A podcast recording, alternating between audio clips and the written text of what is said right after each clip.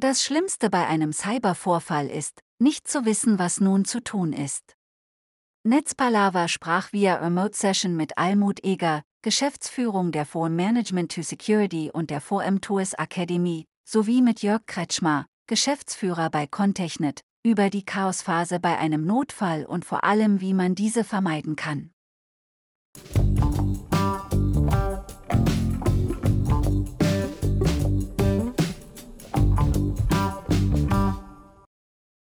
Cyberangriff. Und was nun? Das Wichtigste bei einem Cyberangriff ist zu wissen, wer was zu tun hat. Es gibt ganz entscheidende Momente, die für einen Cyberangriff absolut zentral sind. Und ein ganz wichtiges Tool ist natürlich die IT. Die IT muss wissen, was sie tut, muss wissen, was sie bearbeitet und was sie eben nicht bearbeiten kann, weil sie eben zum Beispiel in dem Bereich ist. Also die Unternehmensbereiche, die haben alle zusammen auch genau gleich viel zu tun. Die müssen auch wissen, was ist das Problem bei mir, wie ist die Auswirkung bei mir, warum, wo, in welchen Prioritäten muss ich was tun und mit wem muss ich das tun, mit wem kann ich das überhaupt noch tun, wenn meine IT nicht mehr voll funktionsfähig ist. Und das ist das Thema, was bei einem Cyberangriff so wichtig ist, dass es bearbeitet wird, dass ich wirklich weiß, wer muss was tun. Und das kann man üben. In der Theorie alles sehr sinnvoll. Wie wird denn die Praxis gelebt? Das ist ja oft immer so ein bisschen eine Frage der Ansicht. Die einen sagen, bei uns ist alles ganz toll und die anderen sagen da ein bisschen kritischer, na, wir haben da vielleicht noch ein bisschen Nachholbedarf.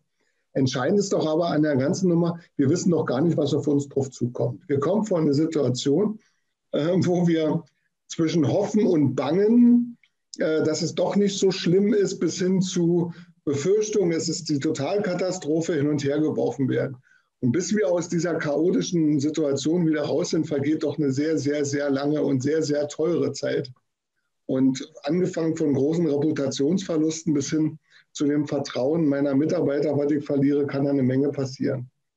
Ähm, ich glaube, das ist nicht so einfach, diese Sachen immer gleich zu beantworten. Das ist sehr subjektiv. Praktische Rollenspiele, nahezu realistische Trainings, ist dem wirklich so? Ja, dem ist so. Die praktischen Rollenspiele, die können wir in den Trainings auch einfließen lassen, weil wir wissen, worum es geht. Meine Mitarbeiter und ich, wir sind unterwegs mit Krisenstäben, wir sind unterwegs mit Geschäftsleitungen, wir coachen die, wir trainieren die nicht einfach nur, sondern auch in Ernstsituationen stehen wir da und helfen und unterstützen. Und da wissen wir ziemlich genau, was es bedeutet, warum, wieso, weshalb, weil wir eben selbst an unserem eigenen äh, Körper erfahren. Und diese Themen, diese Erfahrungen, dieses eigentlich Wissen, was man tun müsste, aber nicht genau wie und mit wem, das bringen wir in diese Trainings mit rein. Und deswegen sind die so realistisch. Und es geht um das Wie und nicht um das Was. Also wenn ich da wirklich trainiere, kann ich auch ähm, andere Themen dann gut abfrühstücken. Und das ist uns das Wichtige, die Unternehmen, die Leute, die Prozesseigner, die Schnittstellen, die Verantwortlichen so gut an die Sachen heranzuführen, an das, die Methodik heranzuführen, an das eigene Können heranzuführen, dass sie dann wirklich Extremsituationen auch meistern können. Angenommen, ein Proband hat das Training bei der VM Tours Akademie absolviert. Was kann dieser denn mehr als vorher? Also das kann man eigentlich relativ kurz beantworten. Ähm, die Schulung oder dieses Training, es ist ja keine Schulung, es ist ja ein Training, setzt mich in die Lage, im Prinzip in chaotischen Situationen mit einem vernünftigen Augenmaß das Richtige zum richtigen Zeitpunkt so weit wie möglich zu tun.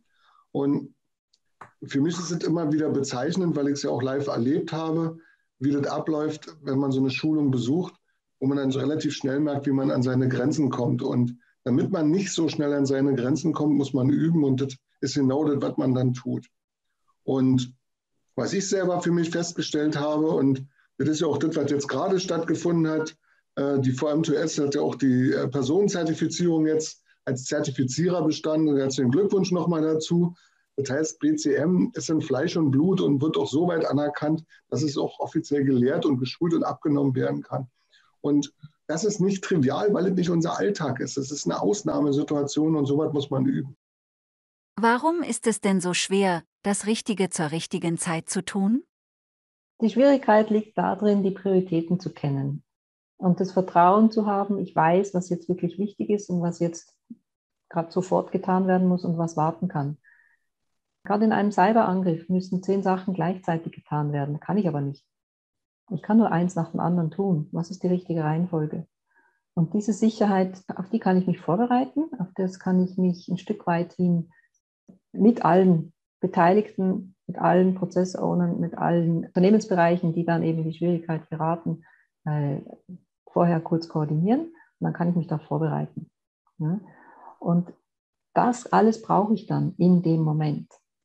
Und wichtig ist, dass man in einem Training eben auch lernt, wie kann ich das dann wirklich hervornehmen? Wie kann ich mich darauf abstimmen? Wie kann ich erkennen, was denn jetzt wirklich das Richtige ist? Mit den richtigen Leuten das Richtige zur richtigen Zeit zu tun, ist eine Kunst, die niemand kann, die aber jeder trainieren kann und an die man ganz nah rankommen kann. Und dann reicht auch das aus, was man dann gelernt hat. Und diese Sicherheit, die muss man erst auch mal ein bisschen bekommen. Und dafür sind die Trainings da. Üben, üben, üben, das kostet viel Geld und Zeit. Geben Unternehmen dafür Ressourcen frei? Ja, also mit dem Üben, ich will da nochmal drauf eingehen. Also es ist ja so, wenn wir einen Führerschein machen, dann fahren wir nicht wie ein Formel-1-Rennfahrer unser Auto, sondern wir lassen das Ding mal absaufen, wir versuchen irgendwie, irgendwie um die Kurve zu kommen, ohne die Radfahrer gleich zu töten. Also wir sind da noch sehr, sehr unsicher. Wenn ich Skifahren lerne und den Berg runterfahre, dann möchte ich ja auch nicht um jeden Baum mich wickeln, sondern versuchen, wenigstens den zweiten auszulassen. Das heißt, ich muss üben. Und wie immer im Leben ist es so, dass wenn wir Alltagssituationen so als Larifari einschätzen, weil wir sie ja jeden Tag tun, dass wir dann übersehen, dass auch dazu, diesen Alltag zu meistern, wir schon 30, 40 Jahre geübt haben. Nämlich, das sind unsere Lebenserfahrungen, mit denen wir agieren. Und wenn jetzt diese Situation außer Kontrolle gerät, dann ist auch das wieder eine Frage der Übung. Das ist eigentlich ganz normal und logisch. Wir tun das jeden Tag. Wir wollen es nur oft nicht wahrhaben. Und vielleicht steht uns auch manchmal ein bisschen das männliche Ego im Weg, dass wir ja sowieso so toll sind und deswegen das auch nicht trainieren müssen. Nur, Almut, wenn ich das mal erwähnen darf, bei dem letzten Training, was wir gemacht haben, inklusive meiner Person, saßen da zehn gestandene Manager und alle hatten Schweißperlen auf der Stirn. Nur eine grinste und das ist die Frau, die ich in dem Moment nicht leiden konnte, war Frau Eger. Und das ist Entscheidende bei der ganzen Sache ist, das war nur eine Simulation. Und das ist uns danach nochmal richtig bewusst geworden. Und beim zweiten Mal, du wirst dich erinnern, am Nachmittag war das schon viel entspannter. Das war erst beim zweiten Mal, ging es schon viel, viel einfacher. Und deswegen, ich glaube, es gibt kein Geld, was man dagegen rechnen kann, um diese Verluste auszugleichen, die da entstehen können. Das ist wie eine Versicherung, die man abschließt, wenn man ein bisschen vernünftig ist, um seine Schäden von sich abzuwenden. Also übt man, wie man damit umgeht. Wichtig ist, dass man erkennt, was kann ich wirklich üben, beziehungsweise welche Praxis kann ich ähm, auch live testen. Und einen Cyberangriff live zu testen, nur damit die Unternehmung weiß, was getan werden muss, keine gute Idee. Ja. also üben wir das und machen das Training möglichst so realistisch, dass, wie Jörg auch gesagt hat, die Teilnehmenden wirklich auch an ihre Grenzen kommen das heißt, dass sie nicht nur methodisch lernen, sondern auch gegenüber sich selbst. Was heißt das für mich? Was heißt das für mein urpersönliches Stressmanagement, für meine, für meine eigene Resilienz und dann eben auch damit sagen können, ich bin reif, ich bin fit. Wir können mit den Trainings nicht verhindern, dass Ereignisse passieren. Wir können nicht verhindern, dass sie einen Wassereinbruch haben, dass ihre Unternehmung im Wasser steht. Aber wir können verhindern, dass, wenn ihre Unternehmung im Wasser steht, sie nicht, nicht gleich auch die ganzen Finanzzahlen im Keller haben. Das können wir verhindern, weil eben die äh, geeignete Reaktion dann möglich wird. Und das ist das Ziel.